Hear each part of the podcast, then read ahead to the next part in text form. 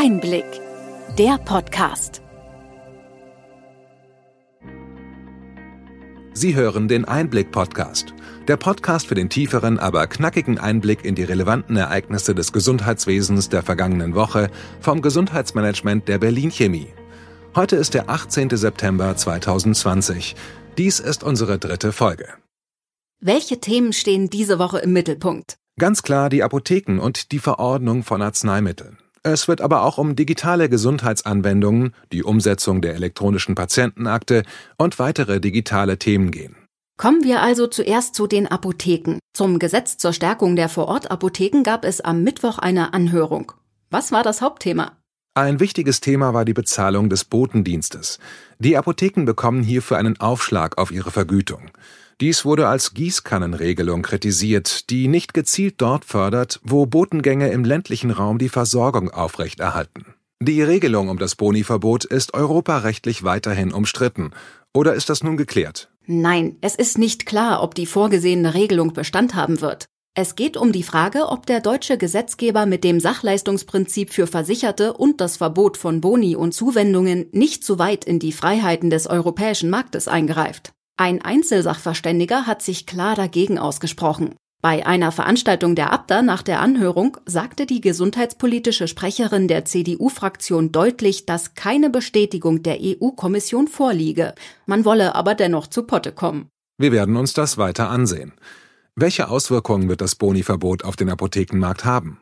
Damit hat sich eine Studie vom IGES-Institut beschäftigt. Was hat wohl mehr Auswirkungen auf den Apothekenmarkt? Das Verbot von Boni oder das E-Rezept? Wenn Sie so fragen, bin ich auf die Antwort gespannt. Tatsächlich wird das E-Rezept laut der Studie mehr verändern als das viel diskutierte Boni-Verbot. Ein Boni-Verbot verringert bei den ausländischen Versandapotheken die Nachfrage bei rezeptpflichtigen Arzneimitteln. Das könnte zu Preissenkungen bei den rezeptfreien Arzneimitteln führen, um den Nachfragerückgang zu begrenzen. Hier reden wir aber nur über graduelle Verschiebungen. Das E-Rezept hat das Potenzial, den Wettbewerb neu zu ordnen, meinen die Experten. Durch das elektronische Rezept verringert sich die Zeit, die man bei Versandapotheken bisher auf die Arzneimittel warten muss. Bei Lieferung am selben Tag ist der Unterschied zur Präsenzapotheke nicht mehr relevant. Die kann künftig aber auch das elektronische Rezept aus einer App entgegennehmen und per Boden liefern. Mit entsprechenden Angeboten haben Präsenzapotheken also die gleichen Chancen. Hier ist insgesamt mehr Schwung für Veränderungen drin als bei den Boni allein. Neue Angebote der Apotheken können es aber auch schwer haben. Die Plattform meinrezept.online hat eine Klage gegen das Patientendatenschutzgesetz angekündigt, das diesen Freitag vom Bundesrat verabschiedet wird. Dabei geht es aber nicht um den Datenschutz, sondern um einen anderen Punkt, oder? Richtig.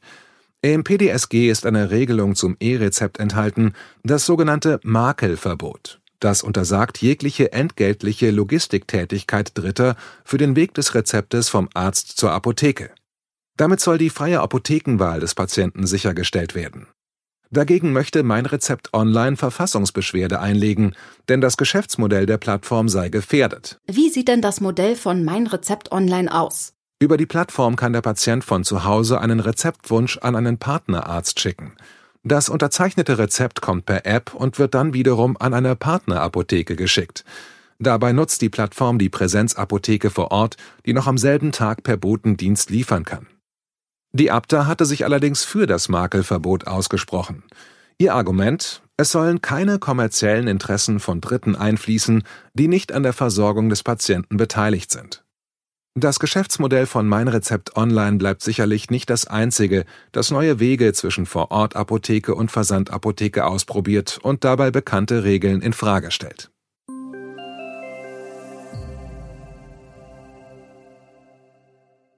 Wir haben letzte Woche über den verzögerten Start der digitalen Gesundheitsanwendungen berichtet. Nun wurde bekannt, wie die DIGA in der Praxis verordnet werden können. Richtig. Die ersten DIGA können jederzeit zugelassen werden und der Weg der Verordnung ist nun klar. Die DIGA wird zunächst nur auf Papierrezept verordnet, dem Muster 16. Dafür gibt es eine Pseudo-PZN. Der Arzt kann sie also wie ein Arzneimittel verordnen. Und wie kommt der Patient dann an die DIGA? Der Patient muss zunächst das Papierrezept bei seiner Krankenkasse einreichen. Dafür kann er alle Wege nutzen, über die er mit seiner Kasse kommuniziert. Am einfachsten sind sicherlich Kassen-Apps. Von der Kasse erhält er einen 16-stelligen Freischaltcode. Diesen kann er dann bei der DIGA eingeben. Der Hersteller prüft, ob der Freischaltcode richtig ist und schaltet die DIGA frei. Das geht im Normalfall zeitnah und verzögert den Prozess nicht weiter. Papierverordnung für die digitalen Anwendungen. Bleibt es dabei? Mit der Einführung des E-Rezepts wird das auch für die DIGA digital gehen. Dann wird wohl auch der Schritt entfallen, dass sich die Patienten den Freischaltcode bei der Kasse holen müssen.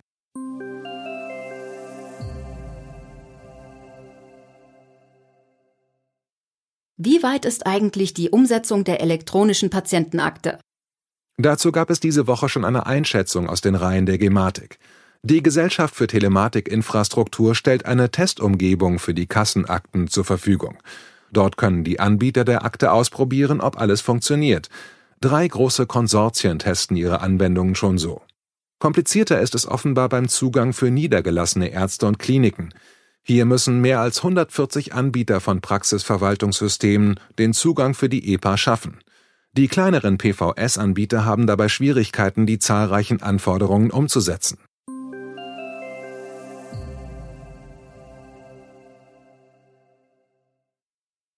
Während wir uns hierzulande mit der Umsetzung der EPA beschäftigen, positioniert sich Google als Anbieter von Telemedizin.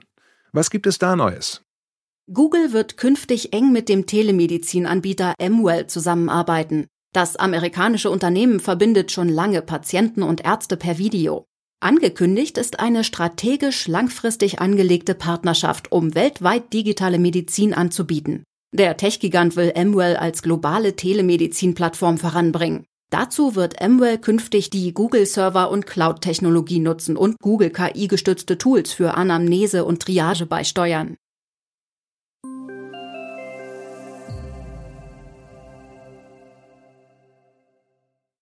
Letzte Woche tagte die Vertreterversammlung der Kassenärztlichen Bundesvereinigung. Gab es wichtige Beschlüsse? Die Vertreterversammlung hat sich erneut kritisch gegenüber den Digitalisierungsplänen der Bundesregierung positioniert. Unter anderem haben die Delegierten sich gegen den Beschluss einer IT-Sicherheitsrichtlinie ausgesprochen. Diese ist gesetzlich verpflichtend und wird zwischen KBV und Bundesamt für Sicherheit verhandelt. Die Delegierten waren mit dem ersten Entwurf jedoch nicht zufrieden. Sie verabschiedeten eine Resolution, dass der KBV-Vorstand die Richtlinie erst dann wieder vorlegen solle, wenn die Finanzierung für die Umsetzung in den Praxen geklärt sei. Bislang war das BMG dazu nicht bereit.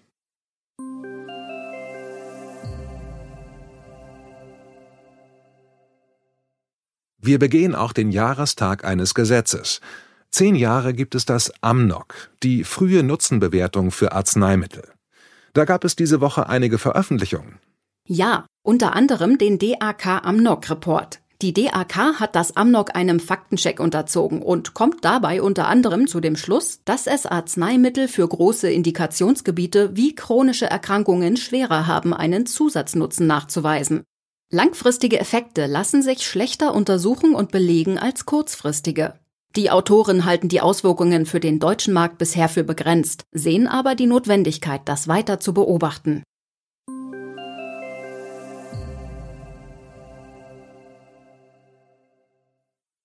Letzte Woche hatten sich BMG und Kassen abgesprochen, dass die Forderung an den Bundeshaushalt 16 Milliarden sein sollte. Was ist dabei nun rausgekommen? Es gibt nur 5 Milliarden aus dem Bundeshaushalt für die Kassen. Das bedeutet, dass der durchschnittliche Beitragssatz um 0,2 Prozent steigen wird. Den Rest müssen die Kassen aus den Rücklagen des Gesundheitsfonds finanzieren. Damit weicht die Bundesregierung davon ab, dass die Beiträge insgesamt auch nächstes Jahr stabil bleiben sollten. Auch die ärztlichen Honorare für nächstes Jahr sind diese Woche verhandelt worden. Was kam dabei raus? Genau, es werden knapp 500 Millionen Euro mehr für die ärztlichen Leistungen zur Verfügung stehen. Aus Sicht der KBV fällt die Erhöhung dennoch zu gering aus.